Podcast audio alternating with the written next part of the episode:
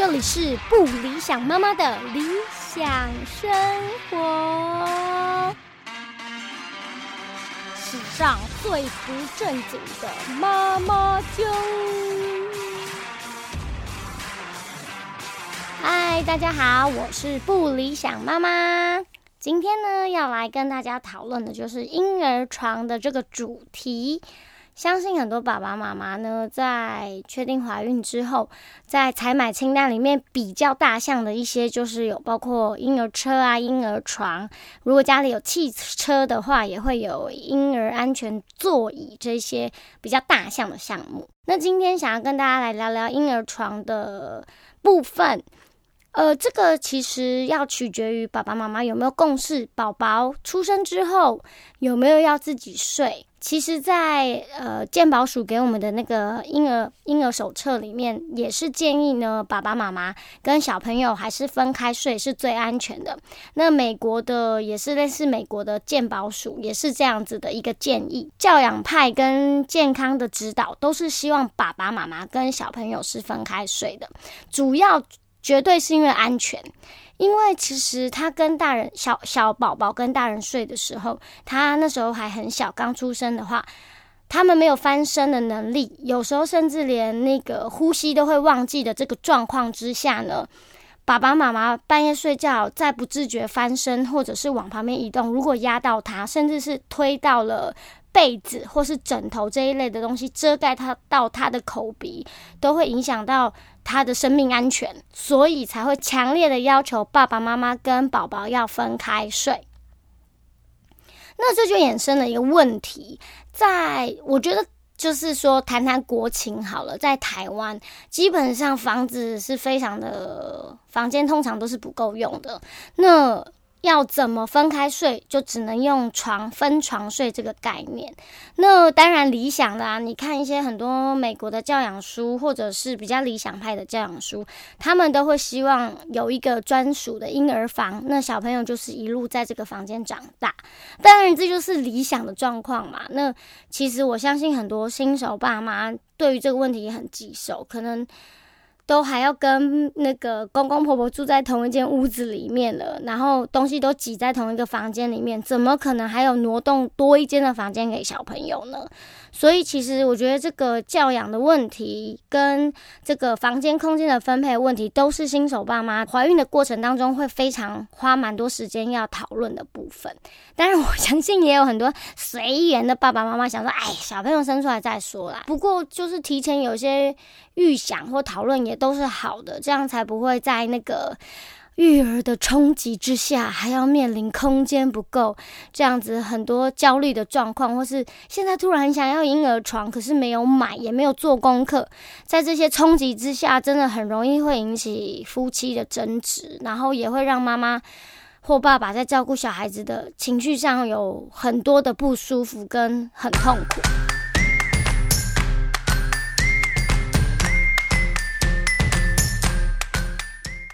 接下来来为大家介绍，呃，有几种婴儿床的床型。那其实这些床型有些蛮也蛮适合我刚刚讲的状况，就是说家里的房间不够，小朋友还是必须跟爸爸妈妈在同一个房间，但是可以分床睡的状况。通常这时候呢，就会有一个叫做床边床这样子的一个婴儿床的 setting，一个小婴儿床，然后它单边的门是可以卸下来的，那它就可以靠在。大人的那双人床旁边，那妈妈基本上就是，如果半夜要喂奶，如果你是母奶妈妈，不用起身泡奶的话，你就直接起床从旁边把它捞过来。那这个感觉上好像还是睡在同一张床，但实际上它还是有栅栏的间隔，加上那个床边床的高度，它不会跟你的双人床是同一个高度，所以它会有个落差。因此，爸爸妈妈不管翻身或者是不小心挪动到被子，基本上是不太会。影响到小朋友那张床的，基本上就是小朋友还是在爸爸妈妈的床旁边有一个小的独立的空间，这就是所谓的床边床。接下来呢，还有介绍一种就叫做游戏床。那这个游戏床很多，呃，有一阵子很流行，因为它就是可以收起来，它的收纳非常方便，它很像有点像露营使用的那种那种结构，它是可以。呃压一个钮，然后拉起来，它就会缩起来。然后这个游戏床通常分成两层，它就是一个床，然后有底，然后上面再套一个小的夹层，所以呃。这个床基本上，因为它你可以想象它是可以收收合的，所以它的稳固性就没有那么高，所以那时候就叫做游戏床。基本上呢，就是比如说小朋友在客厅的时候，或者是在你要外出去住饭店的时候，方便携带的一个床，它可以在上面做稍作休息。但是个人不建议小朋友长期的把游戏床当成他睡觉的床使用。因为它蛮晃的嘛，所以基本上还是会有些危险。而且啊，因为我我的第一胎睡过游戏床，因为那时候我都完全没有做功课，所以呃亲戚有游戏床给我们，我就收了。然后反正那时候我也住娘家坐月子，所以我想说也就只是一个暂时的睡觉的地方。结果啊，因为小朋友其实很容易呢惊吓反应，所以很容易就会因为他自己的惊吓反应抖动了一下，然后那个游戏床就跟着晃。然后他就醒来，就继续一直哭下去。所以因此呢，我觉得游戏床并不太适合当出生的宝宝可以适合睡觉的床，它可以当当做一个暂时睡觉的地方。比如说你们家前面在做生意，或者是你的主要的工作场域是在工作工作间或客厅，那你可以放上游戏床在那边。但是它不是他晚上长时间睡觉的床，而是睡午觉啊，或者是。白天下午小睡的时候，可以暂时有一个安全的地方睡觉的游戏床，这是游戏床的介绍。再来一种就是这几年呢，随着欧美品牌的入驻，然后欧美品牌的流行的成长型的婴儿床。所谓的成长型呢，它就是复合式的，它。可以，因为它的设计，所以它可以变成很多个阶段。比如说，它可以有高层板的睡觉的位置，低层板也可以当成游戏床。然后它可以把门门片拔起来之后，它可以当成一个小沙发。然后再大一点，你可以把整张床的结构拆开重组，它会变成一张书桌。就不会有空间上的问题，因为你不需要收纳它，它就是一路陪着小朋友长大，到最后它变成一个书桌，它可以一直用下去，读书都还可以使用这个这个床变成的桌子，所以这就是成长型的床。那因为成长型的床，它的复合式功能比较多，它设计的细节也比较多，所以相对的成长型的婴儿床价位就会偏高。那我个人很推荐是台湾的一个牌子，叫做还记得，就是孩子的还记得的记得，它是台湾的设计师设计的，然后整个组装跟它的面板都木头都是使用台都是台湾的师傅自己工厂自己做出来的，就是支持国货。那我我在我们家第二胎出生之后也换了这张成长型的安全床，我个人非常推荐，它的价位跟国外的。成长型的床其实是价位是差不多，甚至可能便宜一点点啦。那当然，你买成长型的婴儿床，你就要去思考它的效益。就第一个，你家里有没有这个空间嘛？因为成长型安全床它之后会变成一个书桌，所以它相对需求的空间也会比较大。那你是不是真的有一个给小孩的房间，一路这样放到他长大？这就是爸爸妈妈比较需要考量的。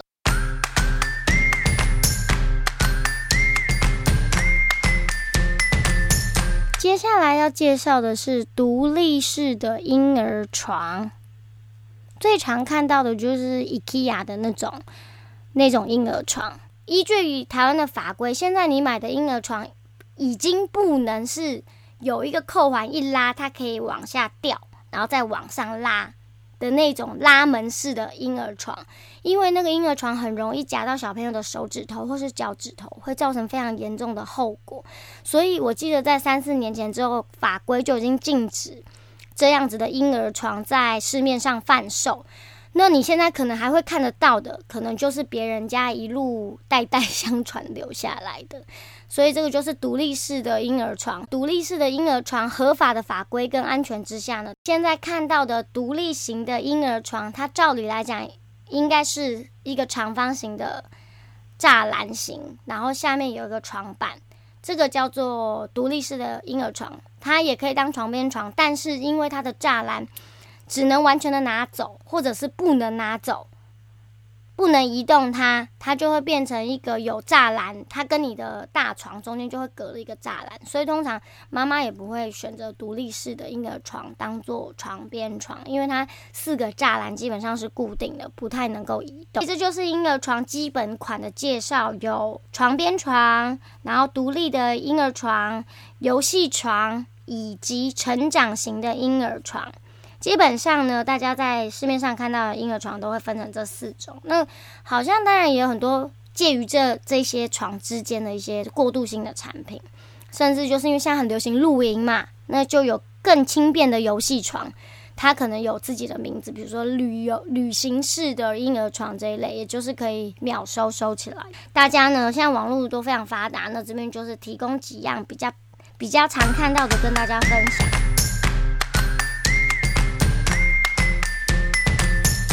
们就回到说，家里到底我们要买哪一种床？我觉得这就是我刚刚一开始有跟大家聊的，因为台湾的空间环境不不像外国这样子理想，说小朋友从事宝宝的时候，他就可以有间自己的房间的话，那我们应该要怎么去考量这个空间呢？或者是说，我们家其实有多一间空间要给小朋友，但是我到底该什么时候让他自己睡呢？这是一个非常重要的问题，因为我觉得爸爸妈妈要有共识，这是最重要。因为在这个育儿的过程当中，会遇到非常多很辛苦的时候，比如说他已经喝完奶了，为什么他还一直哭？他到底要不要睡觉？他是身体不舒服，还是他是想要人家抱？如果爸爸妈妈没有共识，说去分辨他到底是为什么哭，然后采取相对应的。相对应的解决方法的时候，其实两个人很容易吵起来，或者是另外一个人就完全不管了，完全就交给妈妈去想办法，或完全就交给爸爸去想办法，是都很有可能的。因此，我建议所有的新手爸妈最好在生产之前就可以有一个比较明确的共识：是小朋友要自己睡一间，还是小朋友要跟你们睡一间，以及。因为空间不够，小朋友必须跟你们睡一间，但是他有他自己的床边床，或是独立式婴儿床。我觉得基本上夫妻之间最好有一个这样的共识，在面对之后很艰辛的育儿生活的时候，才不会很容易吵起来。这是我过来人的经验啦。那好，进入主题呢，就是你们家是适合哪一种方式呢？我们要先讨论。你要喂母奶，还是要喂奶粉，还是边走边看？这个会影响到要怎么睡，很重要。那我先分享一下我们家的经验。我本身两个小朋友都是全母奶，姐姐是全母奶到一岁一个月，也就是十三个月；弟弟全母奶到九个月，我就帮他转成一半是奶粉，一半是母奶，因为我就是。打算让他一岁的时候直接断掉母奶，所以就是在九个月的时候我就就过渡他，所以弟弟等于是九个月的全母奶。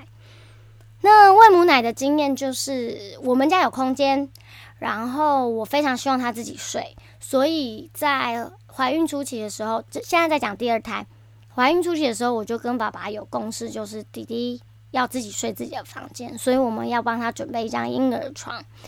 以及呢，我既然要全母奶，经过第一胎的经验，我知道非常需要在他身边，所以我们的做法是在弟弟的房间放一张他的婴儿床，然后再放一张单人床。那如果有的妈妈也想比较这个方法，但是你觉得单人床之后很难处理的话，你就是买一张床单人床垫，就是说可能前三个月。比较辛苦，就是要睡地铺，或者是就是睡那张单人床，所以前三个月妈妈可能就比较辛苦，要跟弟弟呃，就是宝宝一起睡，为了晚上喂母奶不会那么辛苦这样子。那我这样子做有两个用意，一个用意就是让弟弟可以马上就进入自己睡自己的小空间的状态，到时候我要跟他分房的时候比较不会这么辛苦。另外一个用意就是呢。妈妈因为要喂母奶，不想要来回奔波于主卧室跟婴儿房之间，所以在弟弟的房间，我有一张自己独立的床，但是我们的睡眠是完全被切割开来的，因此他并不会依赖妈妈睡在他旁边，或者是妈妈要在他旁边他才睡得着的这件事情。所以我采取了这个策略。那每一个妈妈或爸爸，你们可以采取你们家适合的策略。也许有人家里晚上是爸爸值班泡奶粉，那就是爸爸去陪他睡，这样子至少要有一个人睡得饱。我觉得这是重点，就是怀呃生产之后的前三个月，真的要至少有一个人睡得饱。你们可以轮班，就是轮夜班，但是一定要保全一个人睡得饱。不要两个人都轮流的，在一个晚上两个轮流爬起来。我跟你讲，那白天真的是会让你觉得太痛苦了。因为如果两个人爸爸或妈妈没有一方睡得饱的话，第二天没有人可以 back up 支援，很辛苦。那当然，很多家庭因为爸爸。可能要上班嘛，就是白天要上班，所以大部分家庭采取的策略就是 妈妈睡不饱，然后爸爸好好睡觉。如果爸爸上班之前还能帮妈妈接手顾一下小朋友，妈妈至少可以补一下眠。所以这是每个家庭都有不一样的策略。那你可以看看，如果你们家只有一间房间，然后宝宝决定要跟你们睡，那你们也打算帮他买一张小床或床边床啊这一些的，那你就可以想看看他应该要靠在哪一边，或者是他没有要靠在你们的床旁边。我的第一胎就是跟。宝宝睡在同一个房间，然后他睡他的独立的婴儿床。因为我们那时候跟朋友要到的是一张独立婴儿床，并不是床边床，所以其实他的床是离我的床有隔一个走道。我没有让床靠在，没有让婴儿床靠在我双人床上面啦，因为其实那样也很难喂奶，因为我不习惯盘腿坐在床上喂奶，我习惯就是坐姿，就是脚要落地。所以你可以想象，如果那个双人床旁边再挤了一个床边床，我等于脚没有地方可以落地，就会我就觉得很不方便。那很多妈妈也可能采取躺位，就是之后护士会教你们怎么躺位。但是躺位最容易发生的状况就是妈妈跟宝宝同时就睡着了，因为半夜真的很累，我只能这样讲，所以真的非常容易边喂边睡。因为我觉得这个躺位就很容易发生那个之前我讲的发生的危险嘛，就你等于跟宝宝还是睡在同一张床上，所以我本人就是常常都是采取很清醒的喂奶，喂完奶之后再把宝宝放回他的婴儿床这样子的步骤，但不不代表每个妈妈都有办法这样做，因为我相信大家都还是很想要躺在床上睡着，那就是如果。妈妈要采取躺位的话，然后也有可能会跟宝宝一起睡着，那就是千万爸爸不要再跟你们睡了，因为床上会非常的挤，以及床上很容易就会三个人挤在一起，就会发生危险的状况。所以呢，还是建议大家就是宝宝睡自己的床，那妈妈躺位，宝宝睡着之后，你也可以试着把他抱回他的床上，但我相信很难啦，因为。通常宝宝睡着之后，你都很希望不要再惊动他了。我现在每次想到那个前三个月，一听宝宝睡着之后又听到杂音，那种心情啊杂的心情是多么的复杂。就是你多希望宝宝好好睡觉，不要被任何声音吵醒。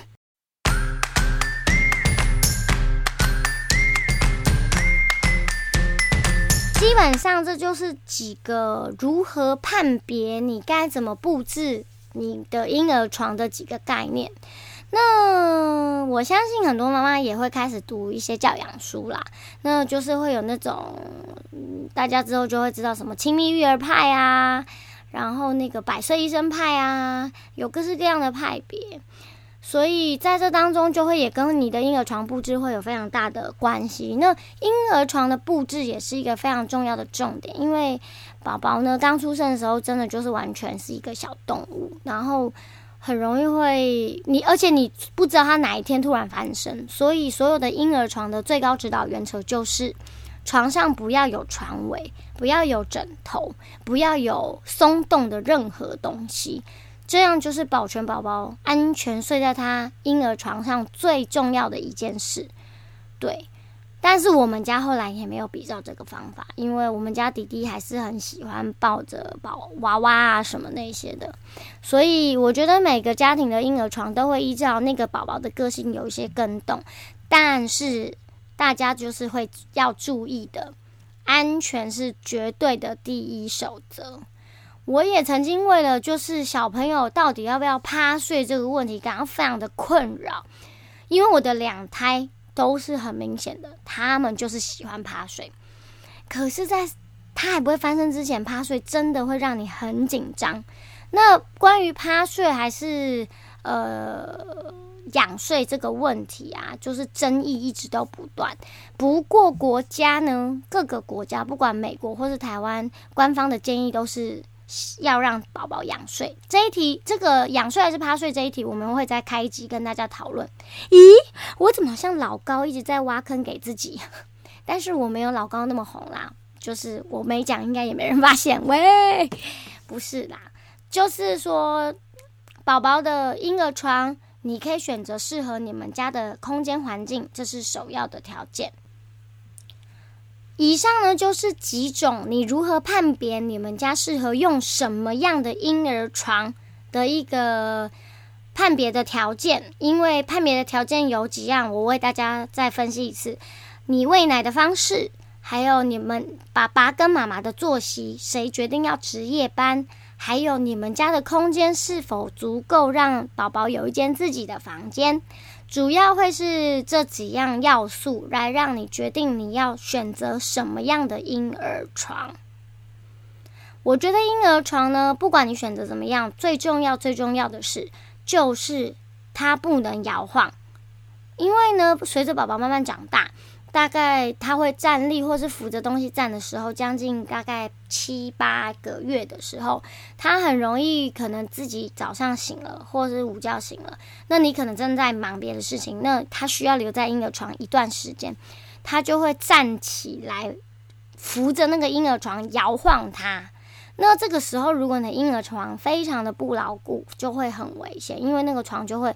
小宝宝他们不会控制自己的力气，他就会用尽吃奶的力气在摇晃那张婴儿床，就会发生一些危险。所以我觉得，不管你选择哪一种款式的婴儿床，一定要注意不要是会摇晃的床。那当然，游戏床例外啦，因为游戏床它就是一个暂时放宝宝的一个小栅栏。好的，婴儿床的选择呢，大概就跟大家聊到这边。那其实睡眠的问题。可以大概讲十集吧。睡眠的问题呢，我们会在另外再开一集跟大家讨论。希望呢，以上这几个建议呢，会有协助到你们判别你们需要什么样的婴儿床。当然，如果呢，你的亲朋好友他们有婴儿床，可以就是让给你们。就是你们接别人的婴儿床，那当然也是非常好的。就是说，你可以先试看看某一种床型是不是你和你们家。如果不适合，你就可以再去挑选更适合的。那刚开始，如果有人愿意把婴儿床送给你们二手的，我觉得都可以先接回来用看看。不过特别要留意的一点就是说，如果一张婴儿床呢，它有很多的小朋友，呃，一一个接过一个的使用。是没有问题的，但是如果它经过拆装非常多次的话，因为那个螺丝头是会松的，所以其实婴儿床的结构相对它就没有一开始发设计它的时候或刚买的时候那么的稳固，那它就会造成一样，就是我讲摇晃上面安全的问题。这个就是大家接手别人的。婴儿床的时候要留意最留意的一件事情，因为我们家的状况就是这样。我们家弟弟是接姐姐的婴儿床，但是这中间经过两次的拆跟装，后来他就整个松掉了。因此我又重新才买了成长型的婴儿床的原因是这样，因为我刚刚说过了，婴儿床就是安全第一。谢谢今天大家收听不理想妈妈的婴儿床单元。不过，不理想妈妈有买到她自己的理想的婴儿床，就是我刚刚介绍的那个牌子，也没有完全没有置入哦，是因为我真的觉得那个牌子很棒。那也欢迎大家上网去找看看。那我们就下次见喽，拜拜。